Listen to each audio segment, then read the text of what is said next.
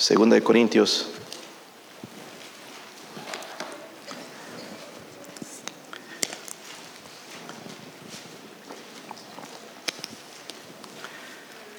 Si no es familiarizado con la Biblia, hermano, usted sabe que Segunda de Corintios está después de Primera de Corintios.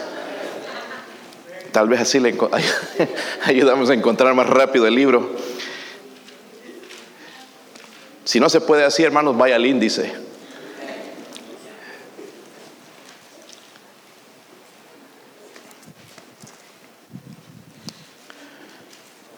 Si lo tienen, hermanos. Segunda de Corintios 11, versículo 1 al 3, nada más, hermanos, vamos a leer tres versículos. ¿Cómo se alegran cuando digo tres versículos? Yo leo el 1, ustedes el 2 y todos juntos el 3. Dice así, ojalá me tolerases un poco de locura, sí, toleradme.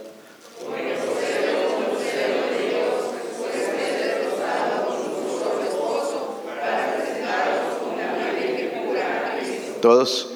Pero temo que como la serpiente con su astucia engañó a Eva, vuestros sentidos sean de alguna manera extraviados de la sincera fidelidad a Cristo. Wow. Leamos otra vez ese versículo. Dice, pero temo que como la serpiente con su astucia engañó a Eva, vuestros sentidos sean de alguna manera extraviados de la sincera fidelidad a Cristo. Ah, hermanos, cada vez que leemos la palabra de Dios deberíamos meditar en ella, porque sí podemos pensar en este versículo y decir, pues qué bueno le cae esto a fulano. Pero quizás hay algunos aquí que nos vamos a sentar durante el servicio, hermanos, y nos, ya nos hemos extraviado de la sincera fidelidad a Cristo. Estamos aquí, pero aquí está hablando de algo más, la sincera fidelidad a Cristo. Padre, ayúdame, Señor, en esta mañana Dios mío, a predicar su palabra con poder de lo alto, Dios mío. Le ruego, Padre, que use a su siervo. Señor, yo soy un siervo inútil, Señor, que necesita de su gracia, su perdón. Necesita de su espíritu, Señor, su poder para poder predicar su palabra, Señor, con la autoridad suya, Dios mío. Ayúdeme a decir lo que necesite la iglesia, Señor, la iglesia bautista la fe.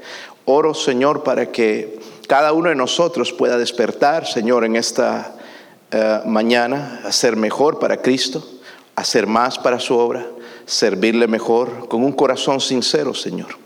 Oro si hay alguien sin Cristo también, Señor, que sea el día de salvación. El día de decisión, Señor, para seguirle, para ser un discípulo de Cristo, para obtener la salvación, el Espíritu Santo. Ruego, Señor, por favor, que usted nos hable en esta, en esta mañana, Dios mío, en el nombre de Jesucristo. Amén. Pueden sentarse, hermanos. No sé, hermanos, si se ha preguntado últimamente ¿Por qué hago lo que hago? Estoy hablando como cristiano. ¿Por qué leo la Biblia? ¿Por qué voy a, la iglesia? Muchos estamos sentados aquí, hermanos, no sabemos por qué venimos. O venimos para que no digan nada de nosotros. Pueblo chico, dicen infierno grande. Se van a dar cuenta que no ando en la iglesia y van a decir, wow, ¿dónde está el hermano? ¿Cuál es la razón por la que vienes a la iglesia? ¿Por qué vivimos, hermanos, en la manera en que vivimos? ¿Por qué vestimos en la manera en que vestimos?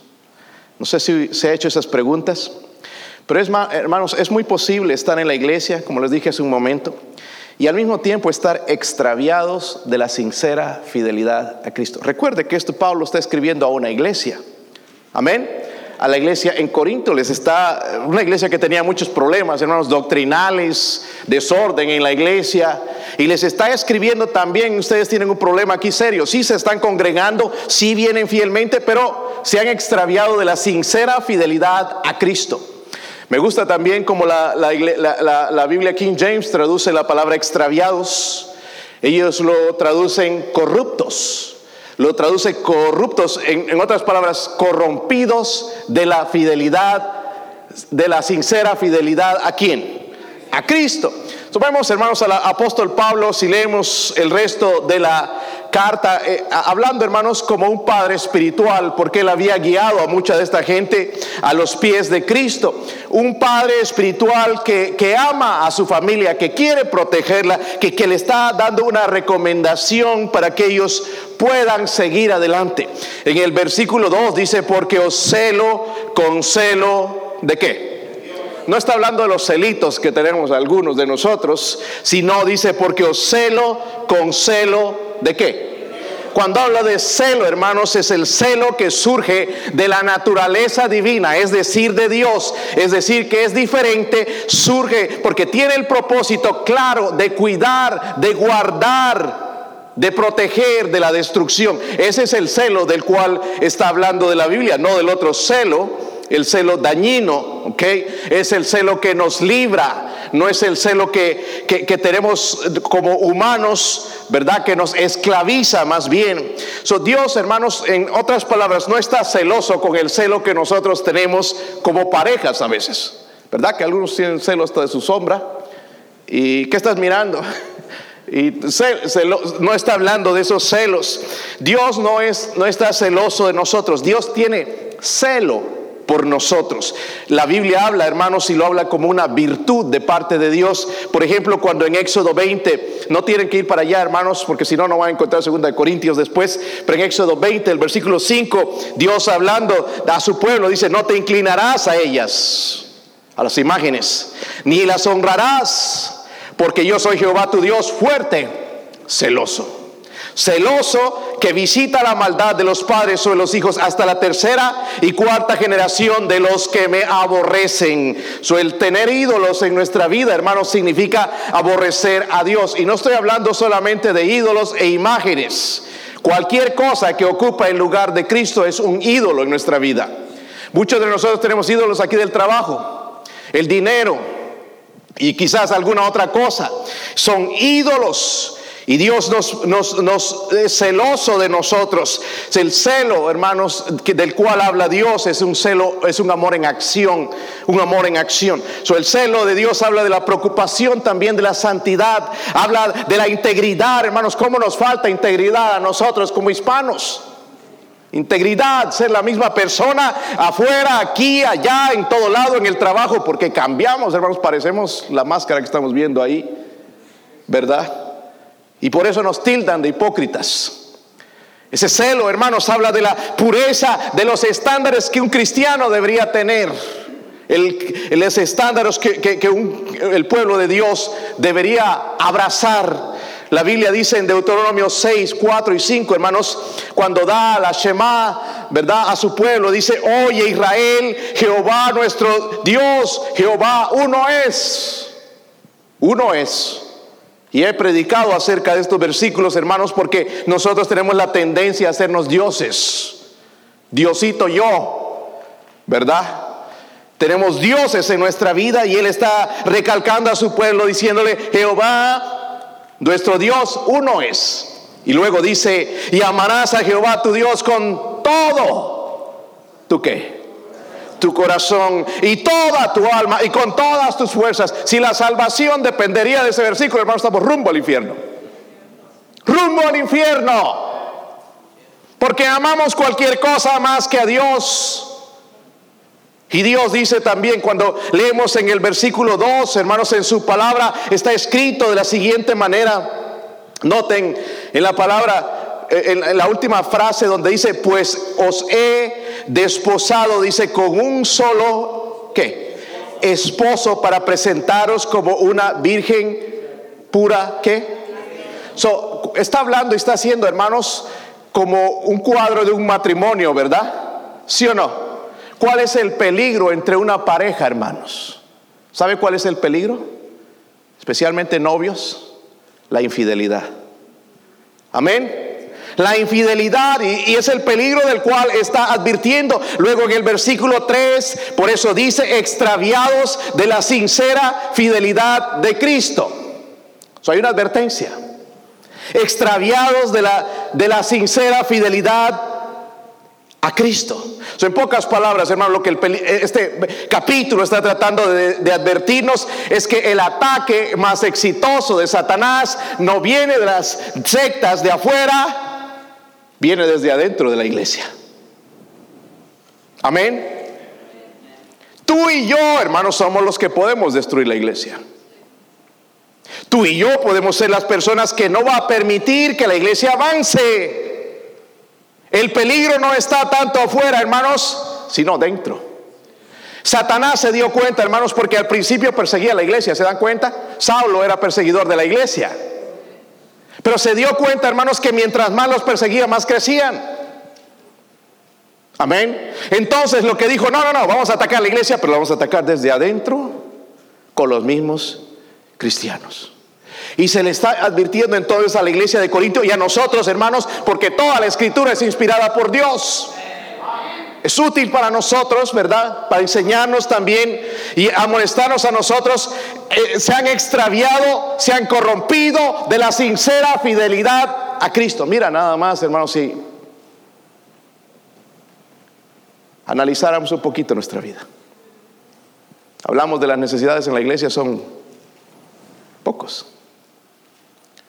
Siempre los que... Y, dame el montón de excusas, hermanos, pero quizás el problema es este, lo que le sucedió a la iglesia de Corinto, lo que estaba pasando, ellos iban a la iglesia, pero se habían apartado de la sincera fidelidad a Cristo. No está diciendo nada más fidelidad, de la sincera, porque podemos fingir, hermanos. Venimos por esa puerta y podemos decir, hermano, Dios te bendiga, pastor, pero por detrás te, opones a la obra de Dios, te opones a lo que el pastor dice. Criticas y, pero tú no haces nada y ya lo, que está pasando contigo, mi hermano, es simplemente esto, te has extraviado de la sincera fidelidad de Cristo. Te has, te has extraviado, mi hermanito o hermana. Vuelvo a preguntarte. ¿Por qué estás aquí en la iglesia hoy? Pastor, para que me vaya bien. Pues no te va a ir bien. Si vienes a buscar a Dios como una llanta de repuesto, te va a ir mal. Hermano, la Biblia dice que lo que nosotros sembramos cosechamos. Pero antes de ese versículo dice, Dios no puede ser. Dios no puede ser me engañas a mí, engañas a los hermanos, engañas a tu familia, engañas a todo el mundo, pero Dios no puede ser burlado. Dios no puede ser burlado. No juegas con Él, Él lo conoce todo. ¿Por qué estás aquí en la iglesia? Pastor, es que si no vengo usted va a predicar de mí, casi me va a llamar por nombre. Esa es la razón por la que vienes. Te has extraviado de la sincera fidelidad de Cristo. Estás aquí para que te prospere Dios en tus negocios o, te dé una casa o te conteste tus oraciones. Eh, eh, estás equivocado y Dios no te va a dar lo que tú estás pensando.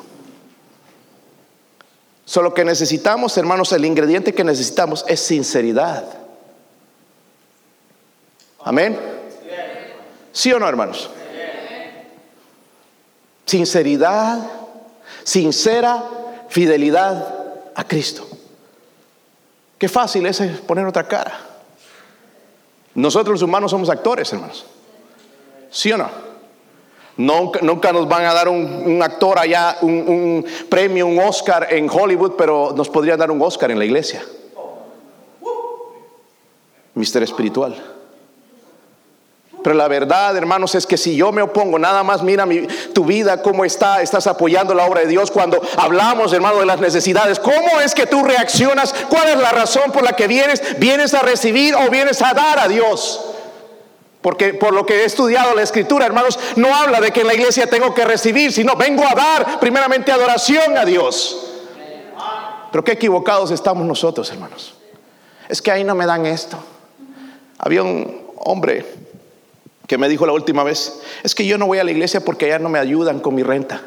¿Quién le ha dicho a este hombre que la iglesia le tiene que pagar la renta? Amén.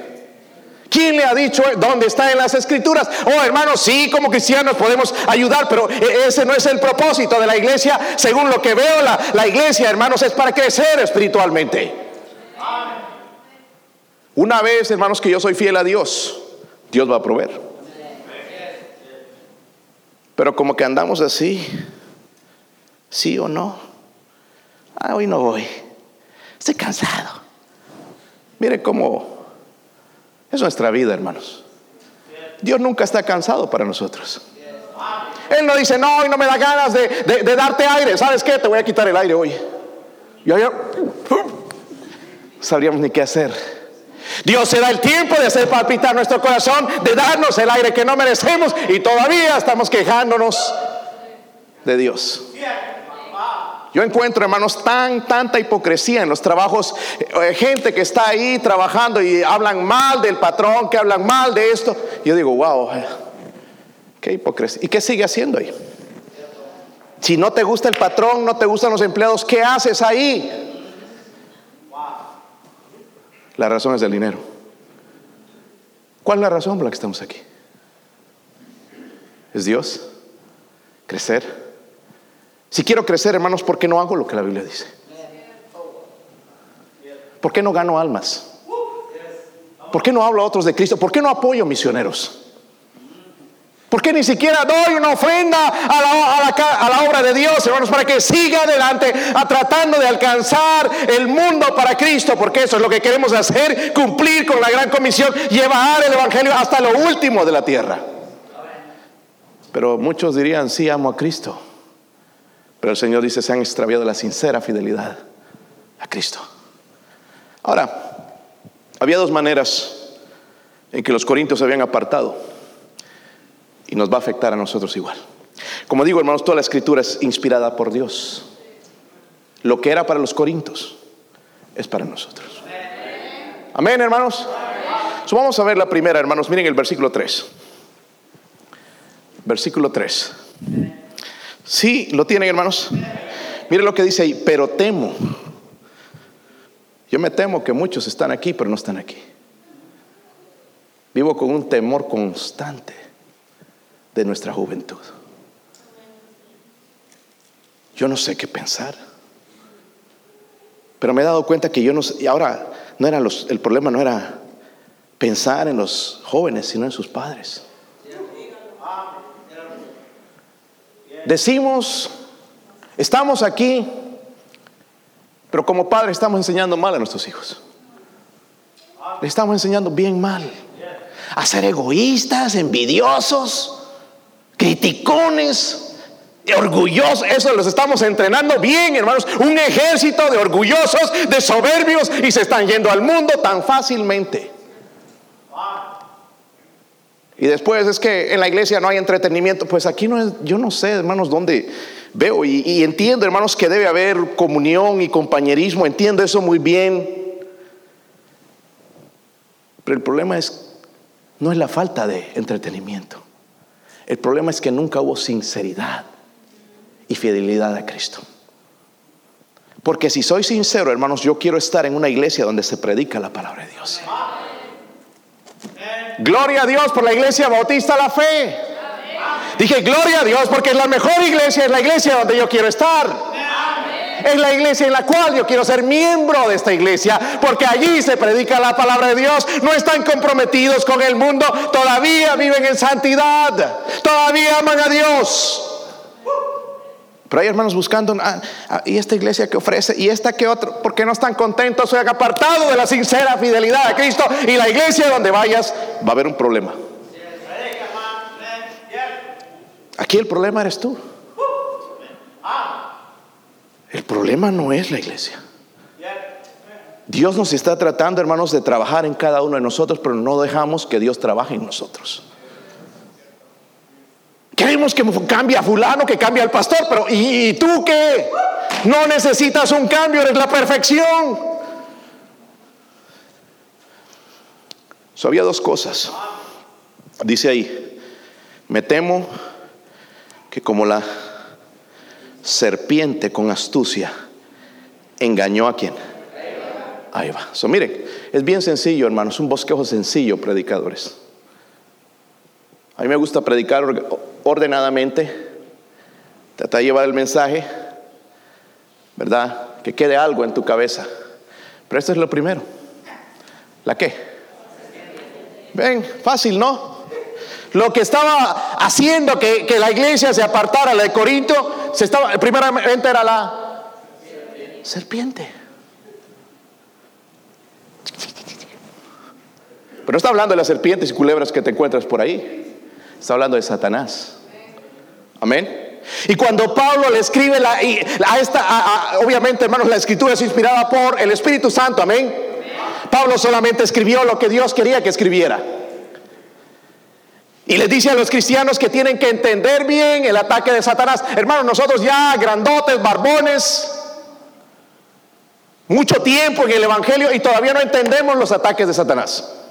No entendemos los ataques de Satanás cuando la Biblia nos enseña que tenemos que estar con cuidado, apercibidos porque Él va a atacar, hermanos, y ataca de la misma manera que atacó a Adán y Eva.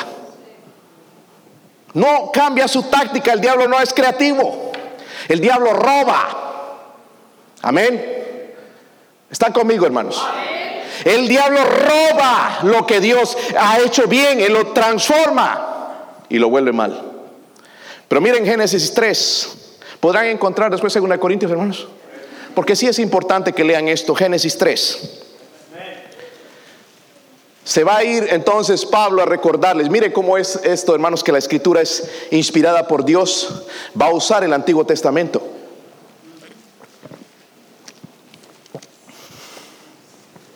Si lo tienen. Miren el capítulo 3, versículo 1. ¿Lo tienen, hermanos? Dice pero la serpiente era qué? Otra astuta. ¿Qué significa? Es astuta. ¿Sí o no? Hay gente, hermanos, que es astuta. No estoy hablando inteligente, astuta. Amén. Yo conozco a gente, hermanos, que te, te hacen una obra de teatro para robarte dinero. Astutos. ¿Sí o no? Allá en Bolivia los chilenos tenían esa fama de ser astutos. Robar de una manera, no, no, no con pistola, a punta de pistola, pero con engaño y es lo que la Biblia habla de la serpiente, dice, ¿era qué?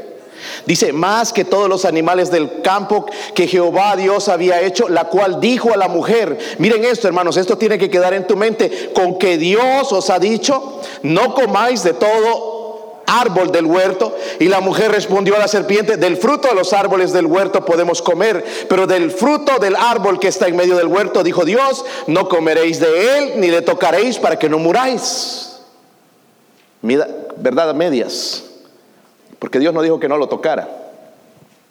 Entonces, esa serpiente, la serpiente dijo a la mujer, no moriréis, sino que sabe Dios que el día que comáis de él serán abiertos vuestros ojos y seréis como Dios sabiendo el bien y del... Primeramente, hermanos, cuando le, le pregunta eh, Satanás a Eva, le dice, con que Dios os ha dicho, ¿a poco Dios te ha dicho? ¿Qué está haciendo Satanás? Está atacando la validez de la palabra de Dios. ¿No es eso lo que está sucediendo hoy, hermanos? ¿Saben lo que les están enseñando en la escuela a nuestros hijos? Que no hay Dios y que este libro no, es inspirado por Dios. Hermanos, esto es la palabra de Dios. No importa si tú te estás volviendo moderno, si ya cambiaste el peinado, si ya te pusiste lo que te pusiste, tatuajes o lo que quiera, pero la Biblia no cambia, es la palabra de Dios, inspirada por Dios. No cambia. Tú cambias, pero la palabra de Dios no cambia. Y qué bueno que no cambia, hermanos, porque si no tendríamos un Dios que no entendiéramos. Pero hay gente, hermanos, que ya no cree que la Biblia es la palabra de Dios. Nada más, ¿por qué crees que nuestros jóvenes no creen en la santidad? Y creen en noviazgos y ya empiezan a besarse y empiezan a tocarse cuando la Biblia dice que no. Ah, esto ya no es muy popular, yo sé, hermanos. Es que besito, nos amamos. Sí, se aman. Vamos a ver cuando no tengas dinero. Vamos a ver cuando se te ponga gorda con tres o cuatro hijos. El amor se muestra en todo tiempo, no solamente de, entradita. Y algunos quieren, que creen que ese, es amor y, están completamente equivocados y de que el noviazgo es, tiene, da razón para tocarse y besarse e ir a la cama y Dios prohíbe todas esas cosas.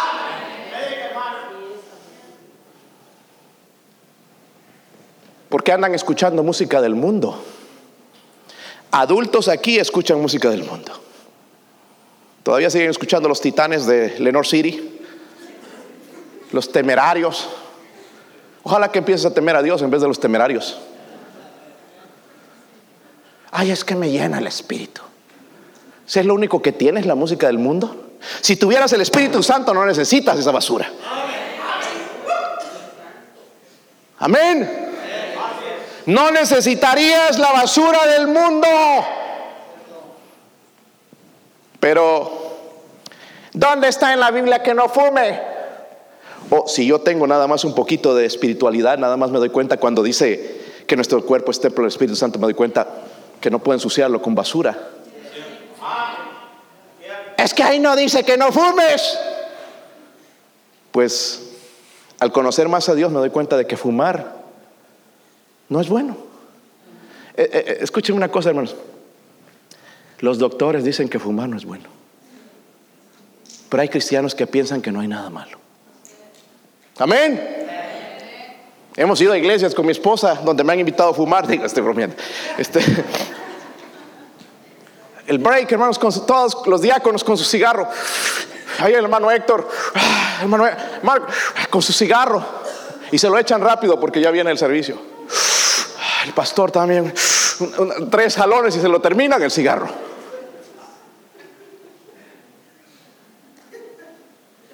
¿Sabe qué pasa, hermanos? Se han extraviado de la sincera fidelidad a Cristo. Y hay muchas cosas, hermanos, de las que puedo hablarte. Que nosotros no... Hermanos, la iglesia tiene una oportunidad. Dios nos mandó a cumplir la gran comisión. Si usted no viene a ganar almas, escúcheme bien, usted está siendo indiferente a Dios. No a mí. Es a Dios. ¿Por qué, ¿Por qué bajan las cabezas? ¿Por qué bajan las cabezas? ¿Sigues creyendo este libro? Dios, Cristo me mandó a ser discípulos, dice a todas las naciones, y hacer discípulos, y eso no cambia. Ay, es que las iglesias modernas lo hacen por YouTube, allá con la basura de su YouTube. No sé si te has dado cuenta, hermanos, pero todo esto, YouTube, eh, Twitter, es una basura.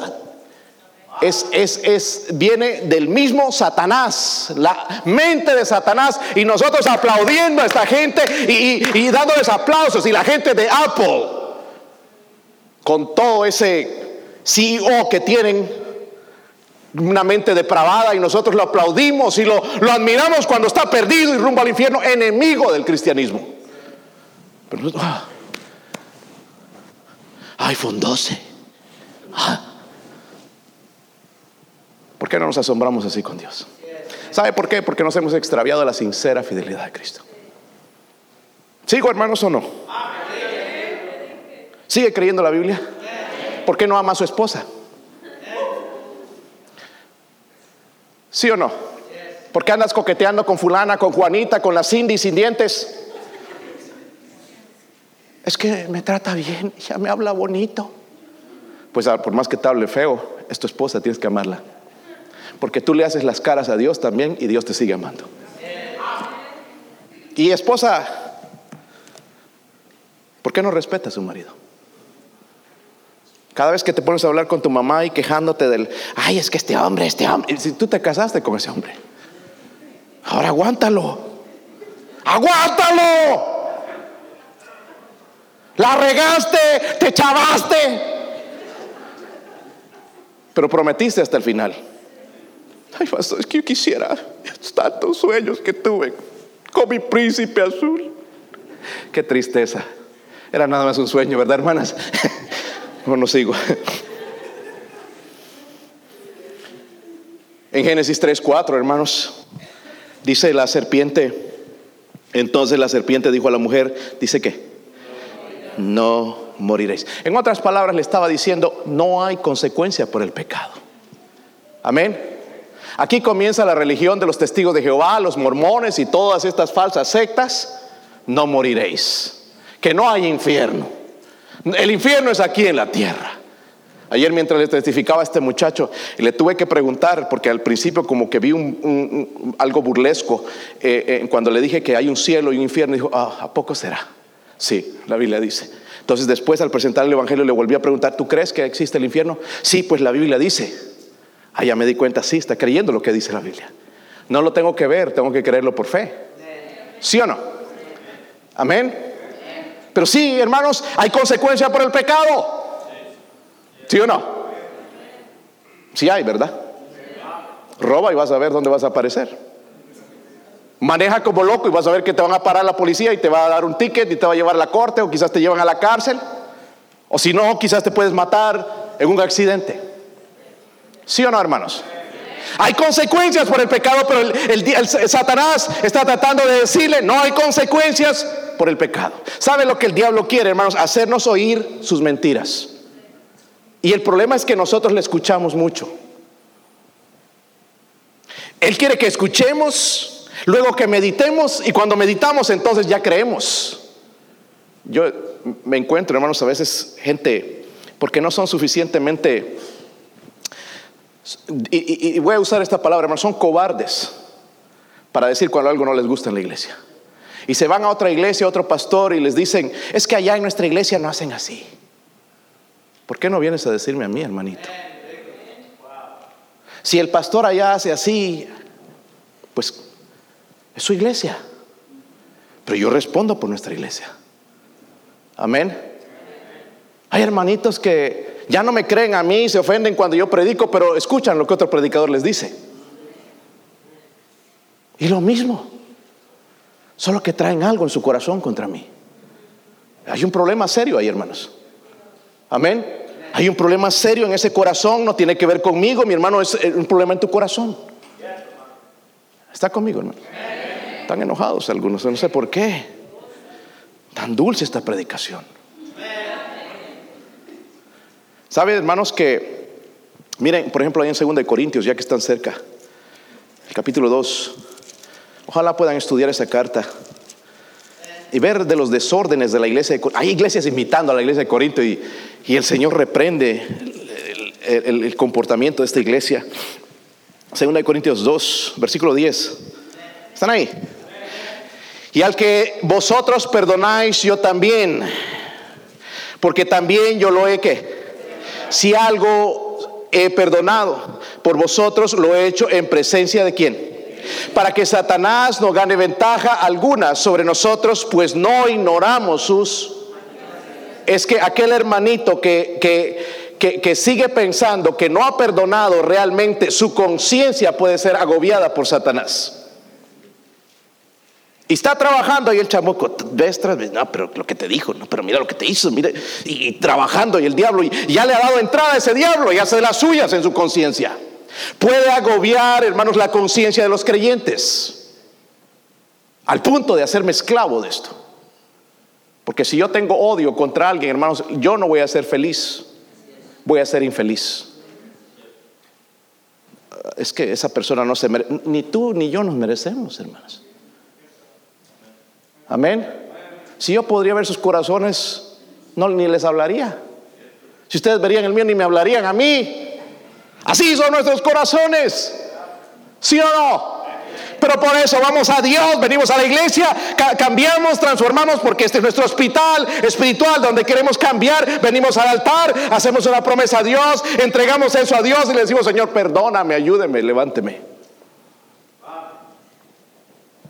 ¿Saben que y miren en 2 Corintios 4:4 4 también, hermanos. el poder de Satanás. Porque sí tiene poder. 2 Corintios 4:4. 4.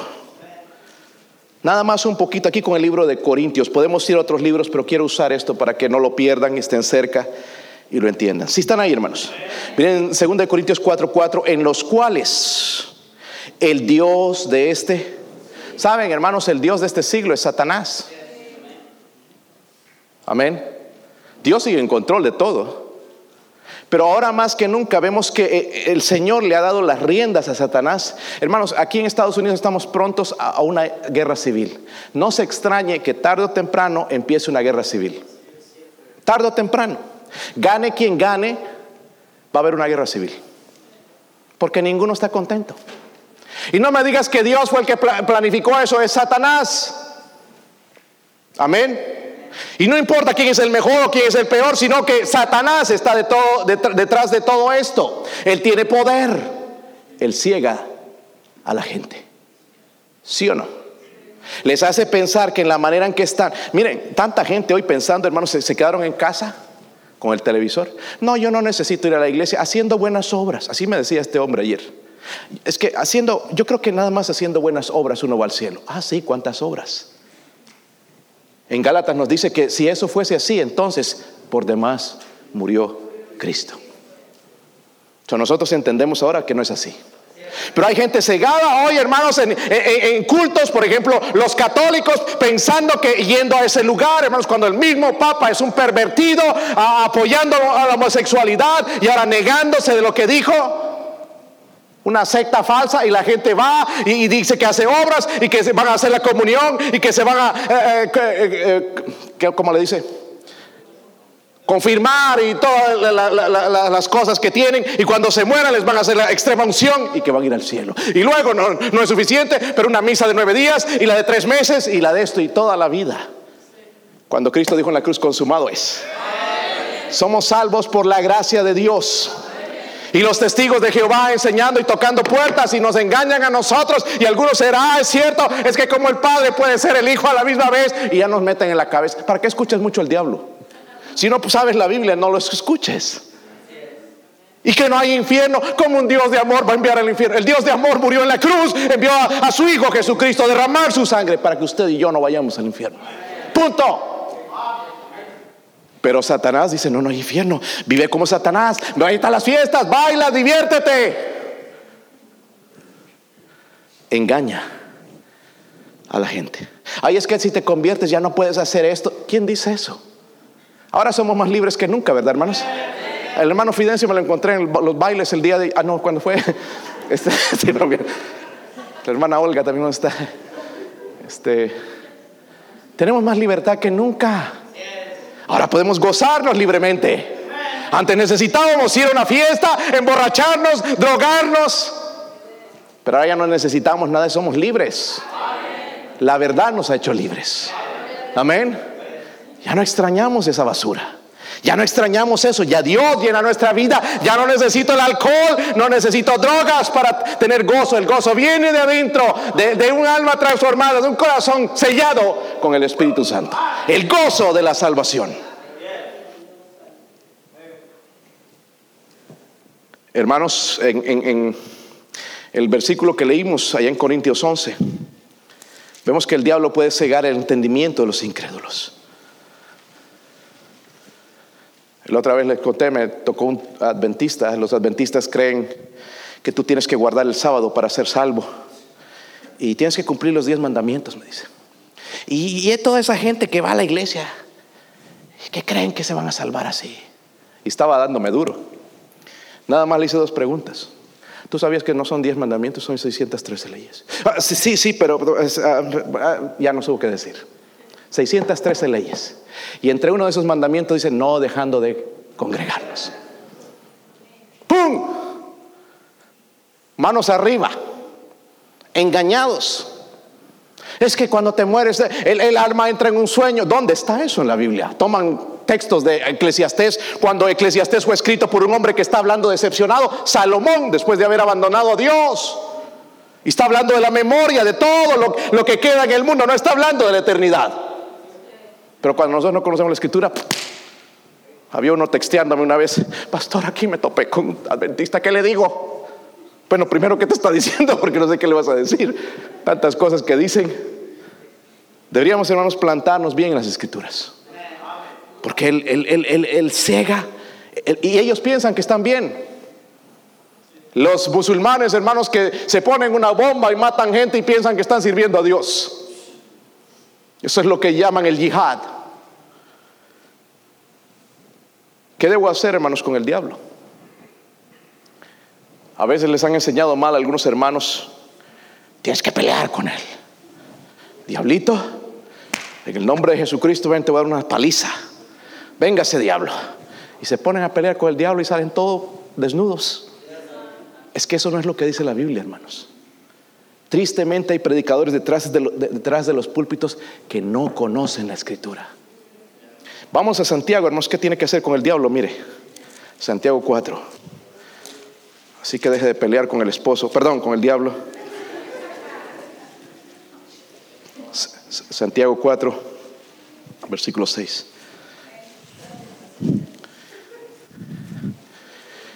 Si lo tienen, hermanos. 4, 6.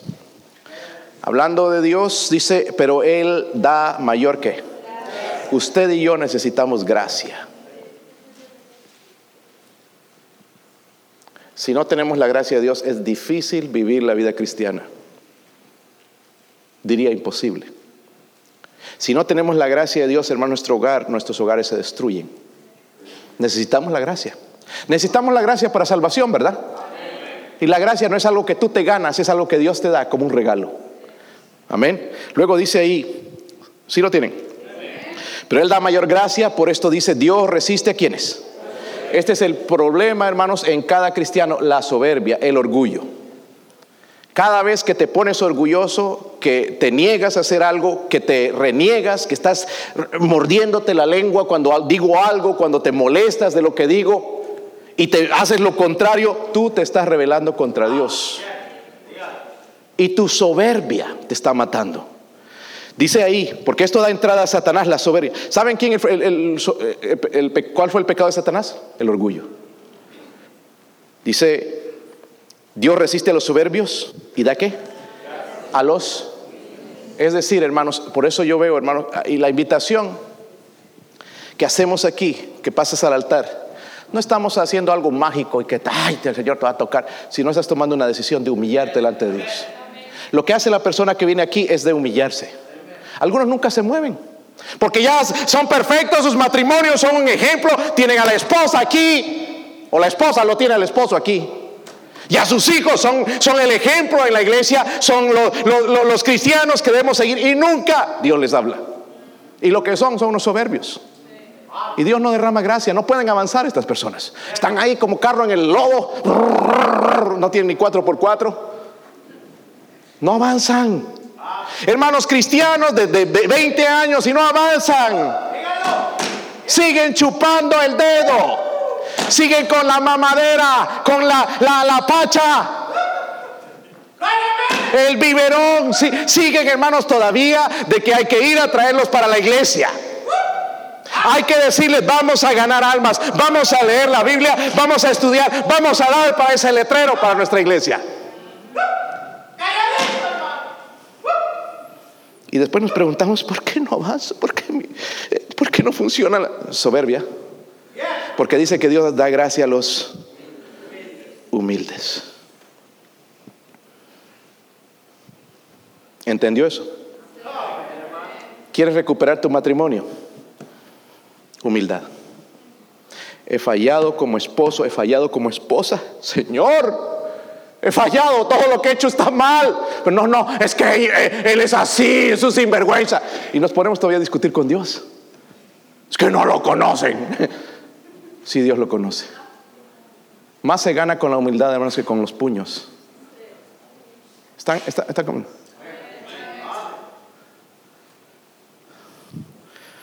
Algunos están frotando. ya me empiezo a dar cuenta de lo que está pasando. ¿Dónde estábamos, hermanos? ¿Versículo qué? Versículo 7, mire, aquí está lo que tengo que hacer con el diablo. Primero, primero me dice Dios, yo necesito la gracia de Dios. Voy a obtener la gracia con, tengo que aplicar a mi, a mi vida humildad. Amén. Algunos cristianos se creen aquí más fuertes que el diablo. Eso, eso no es cierto, hermano. Ponte a pelear con el diablo, va a salir desnudo. Tiene más poder que nada más mira lo que te mete en la mente. Ahorita andas enojado y quieres pelear con él. Mira, mira el versículo 8, 7. Someteos pues Ah, eso suena bien. Yo me someto, pastor, estoy en la iglesia. ¿Te sometes al ganar almas? ¿Te, sometes a la santidad? ¿Te sometes a las autoridades que tienes, eh, tanto los oficiales como los, los hermanos en la iglesia? ¿Te sometes? Eso es someterse a Dios. No, yo me someto a Dios.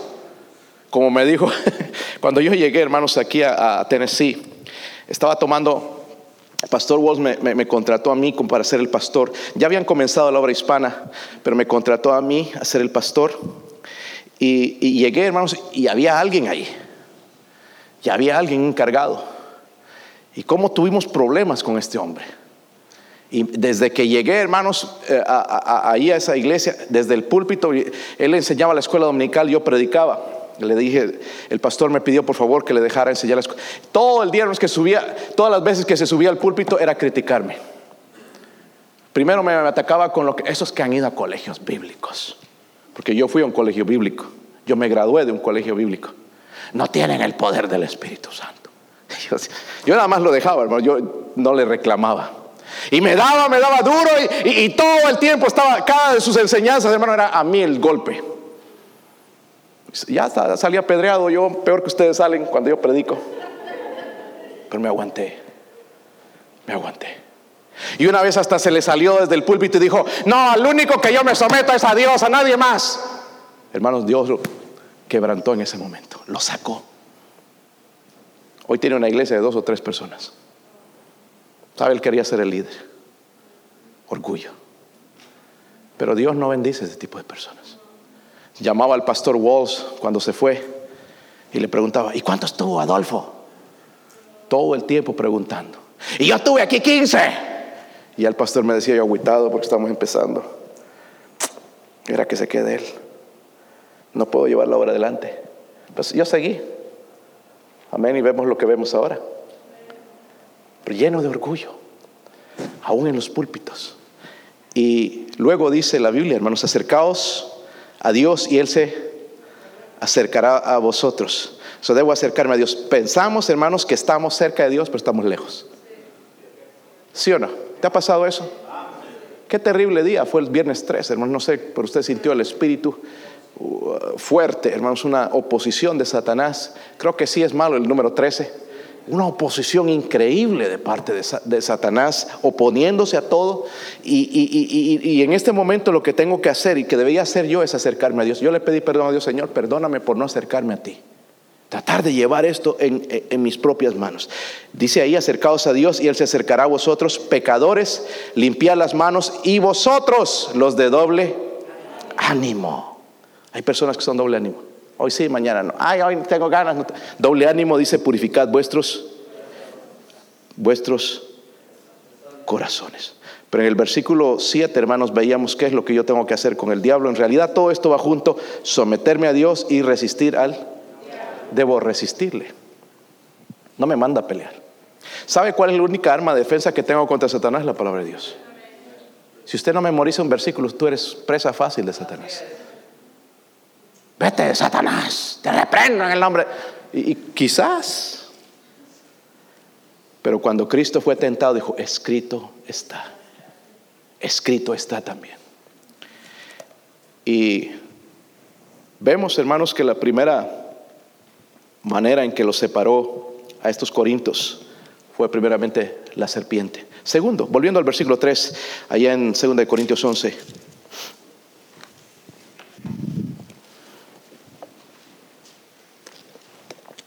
¿Están ahí, hermanos?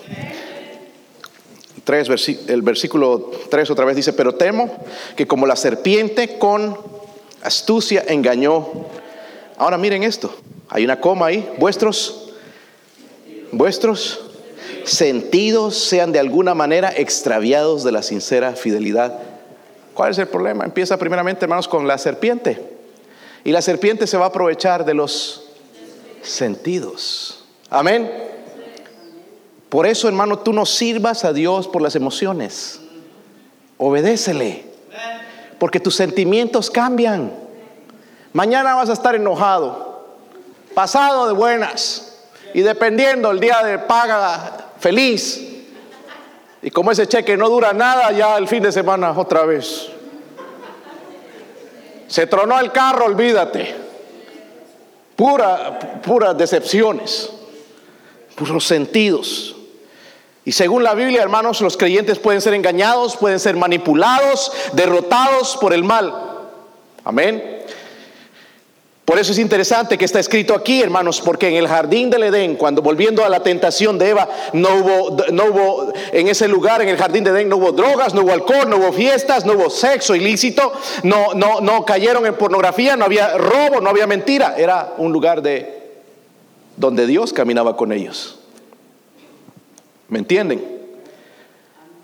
So, el triunfo, hermanos, de Satanás sobre Eva fue que se enfocara en sus sentidos. Por eso dice, dice, cuando le tentó, dice que la mujer vio que el fruto era agradable a los ojos. Tenemos varios sentidos. El sentido del... ¿De qué? El gusto hablan primero, ¿verdad? Porque se van a ir a forrar después de camarones y chicharrones y yo no sé qué más, hermanos. El gusto. ¿Qué más? Olfato, la vista. ¿Por qué se pasan tan rápido la vista? Los oídos, ¿qué más? Tacto, lo que tocamos, sabemos, ¿verdad? A veces, ¿qué será esto? ¿Es un elefante? es, un micro... Sabemos por el tacto. Saben que hay gente ciega que leen con el tacto. ¿Qué más? Nada, más cinco y no hay el sexto sentido. Es que algunos tienen sexto sentido, pensé. O, siete. Ok. Noten el resto, del, resto del, versículo. Dice, eh, el versículo 3. Vuestros sentidos sean de alguna manera que. Hablemos del sentido del gusto. Hay gente que le gusta la cerveza. ¿Sí o no?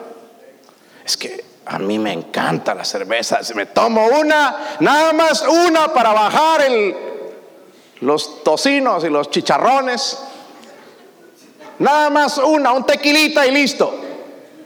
Ya le ha corrompido el diablo su, gusto. Porque Dios no nos creó a nosotros para estar tomando alcohol. Amén. Ah, y, yo sé que hay cristianos que creen en el, trago social, pero ellos están bien perdidos y están bien equivocados. Porque estudiando la Biblia entiendo, hermanos, que lo que el Señor hizo no fue vino intoxicante.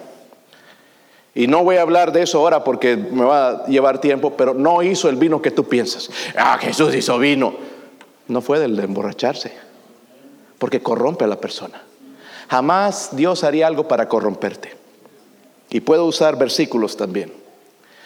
Pero, por ejemplo, el gusto.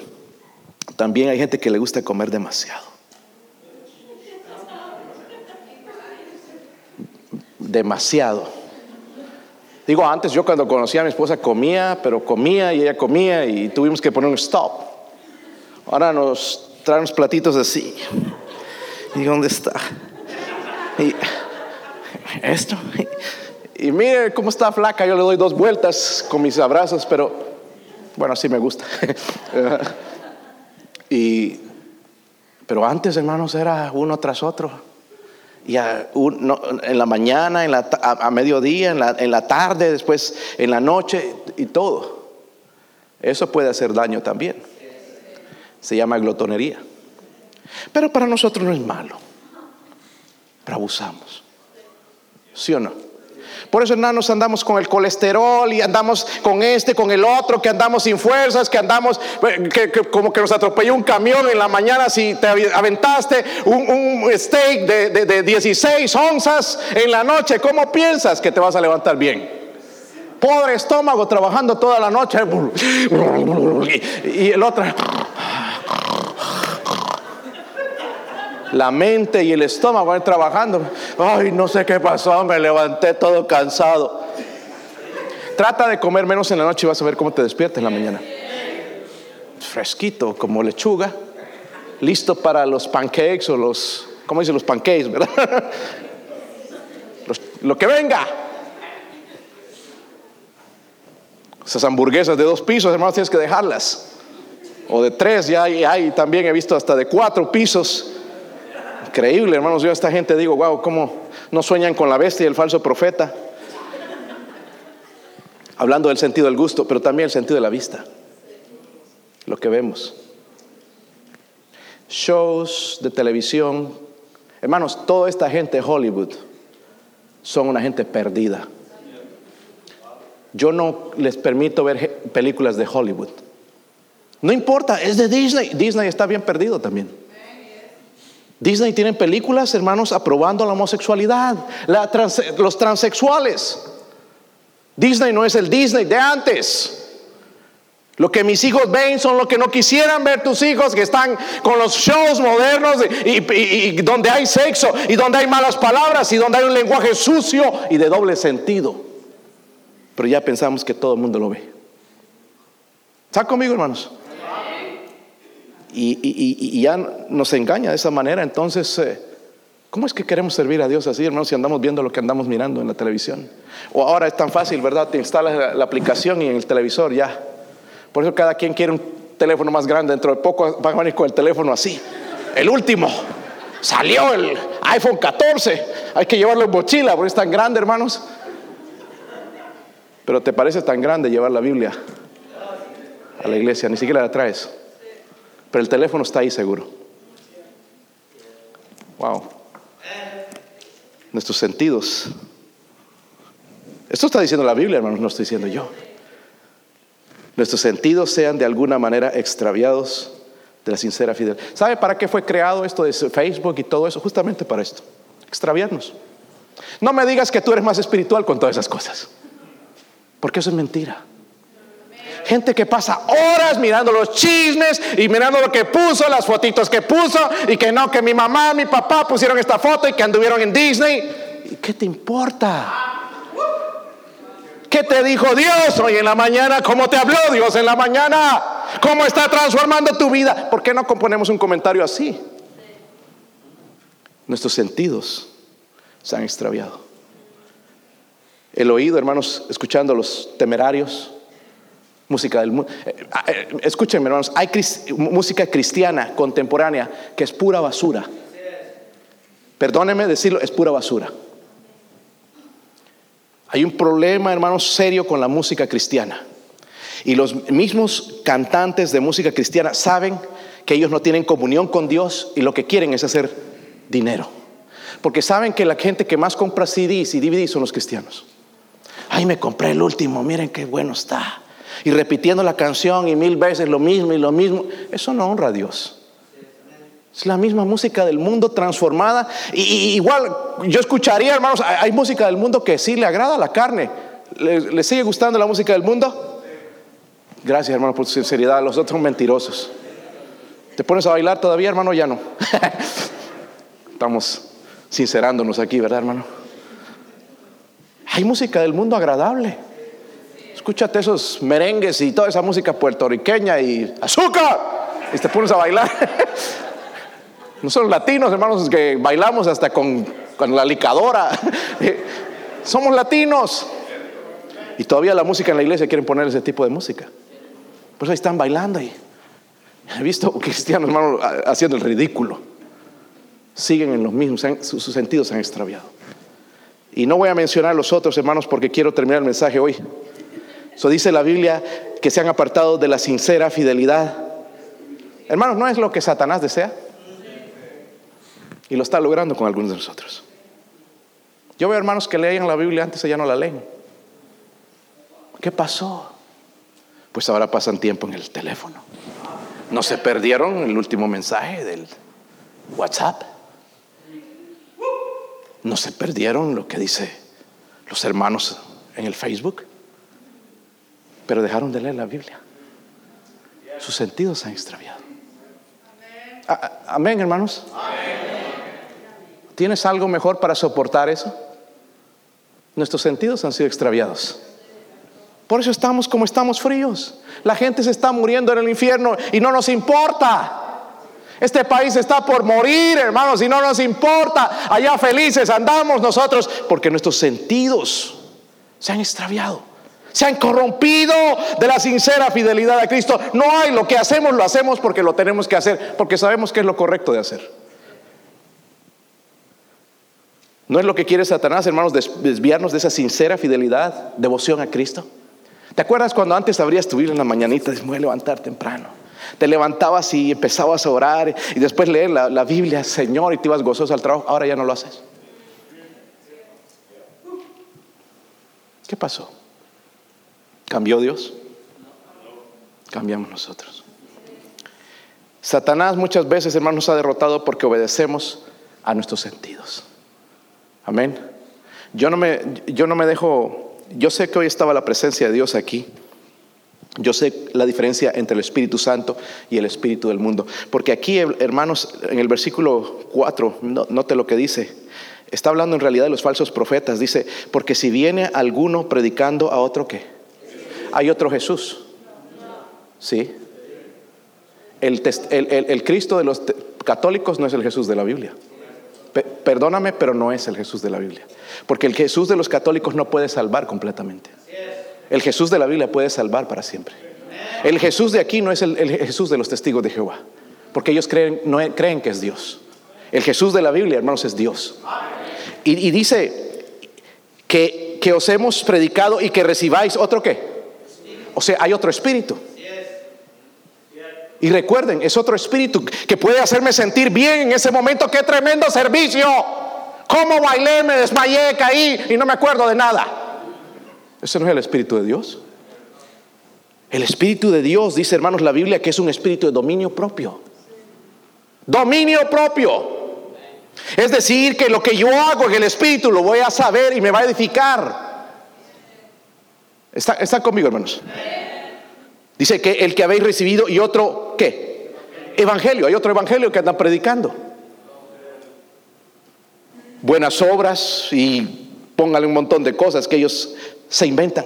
So, Satanás, hermanos, muchas veces nos, nos, nos, derrota, hermanos, por medio de los sentidos. ¿Sí o no? Y eso es lo que nos está advirtiendo la eh, escritura, hermanos, que tengamos cuidado, examinemos nuestra vida, pongamos atención a nuestros sentidos, donde se, han desviado, porque esto primeramente comenzó con Satanás y él se aprovecha de que nuestros sentidos pueden ser manipulados como él quiere. Es interesante, hermanos, que algunos creemos estar bien con Dios y tenemos pervertidos los sentidos. Vayan a Santiago 3:13, hermanos. Vamos a leer ese versículo más. Santiago 3:13.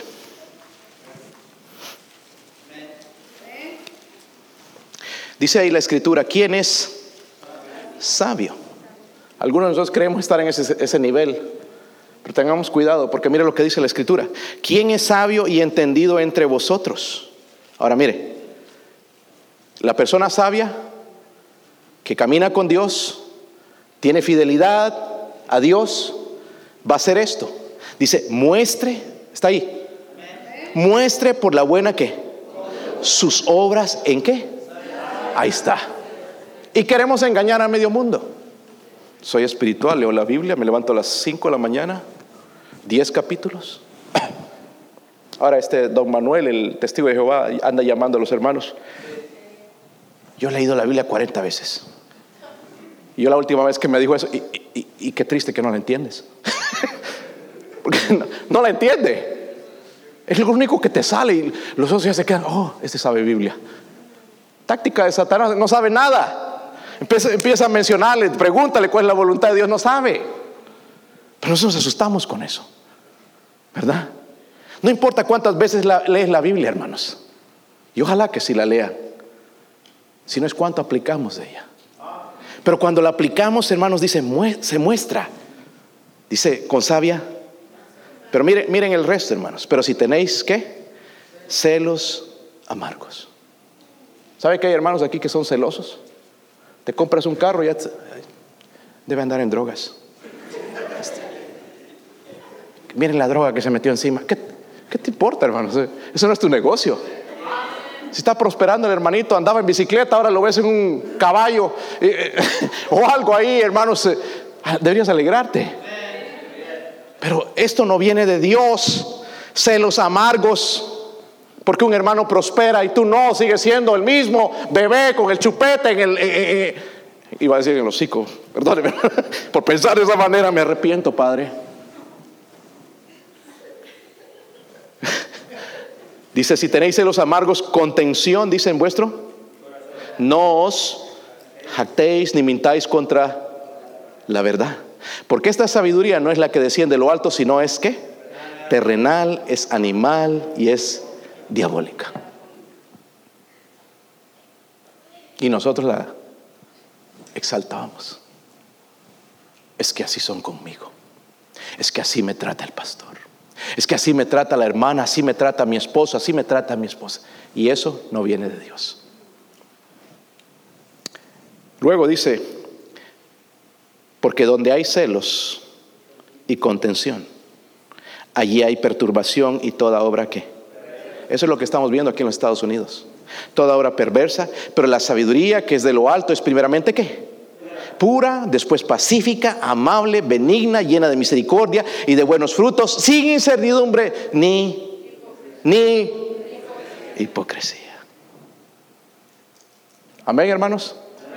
Cuando Dios dice ahí, en su palabra, me temo que como la serpiente con astucia engañó a Eva, vuestros sentidos sean de alguna manera extraviados de la sincera fidelidad a Cristo. Ayer compartí algo con el grupo que vino aquí a, ganar almas. Ustedes saben, hermanos, yo tengo este trabajo de, de capellán corporativo en empresas. Y el día jueves, el Señor puso en mi, en, mi, en mi, mente, llévale algo a fulano, es, el, el, muchacho ateo, llévale algo. Y le compré, fui, fui, salí más temprano, fui a comprarle algo. Y llegué a la empresa y le digo, sabes, tengo algo para ti. Cuando tú termines me dices, y lo primero que... Una Biblia. No, no, no es una Biblia. Si era Biblia me iba a decir que no. Eh, no es una Biblia. Nada más termina y yo te, voy a dar lo que, lo que te compré. Y, bueno, y le, terminó, me dijo, ya terminé. Lo llevo a mi carro y ahí estaba mi saco. ¡Oh, un saco! No, no era el saco, era desayuno. Estaba debajo del saco el desayuno, le compré el desayuno de McDonald's y ¿sabes qué? Me dice, esta mañana yo estaba pensando, ojalá, sería bueno comer un buen desayuno esta mañana. Y dije, gracias Señor. Y le dije esto, ¿sabes? La razón por la que compré es bueno obedecer a Dios porque Él fue el que me dijo que te lo comprara. No dijo nada acerca. Él es ateo supuestamente, pero no dijo absolutamente nada. Pero vi, hermanos, en Él como una curiosidad y me preguntó, ¿por qué haces esto por mí? Why you do this for me? Why you doing this for me? ¿Por qué estás haciendo esto por mí? Me hizo pensar, le dije a los hermanos, ¿por qué estoy haciendo esto por esta persona? Me puse a pensar y le dije, la razón por lo que estoy haciendo es porque te aprecio mucho y porque cuido de ti y estoy interesado en tu vida. La razón, hermanos, por qué hice eso es porque lo amo en Cristo. Y quiero verlo salvo. Y me quebrantó, hermanos, el no, todavía no poderlo guiar. Es más de un año. Siempre que sale con, con sus cosas, hermano, me gana en las discusiones. Y el Señor sabe eso. Estamos así tratando porque no puedo ganarle en una discusión.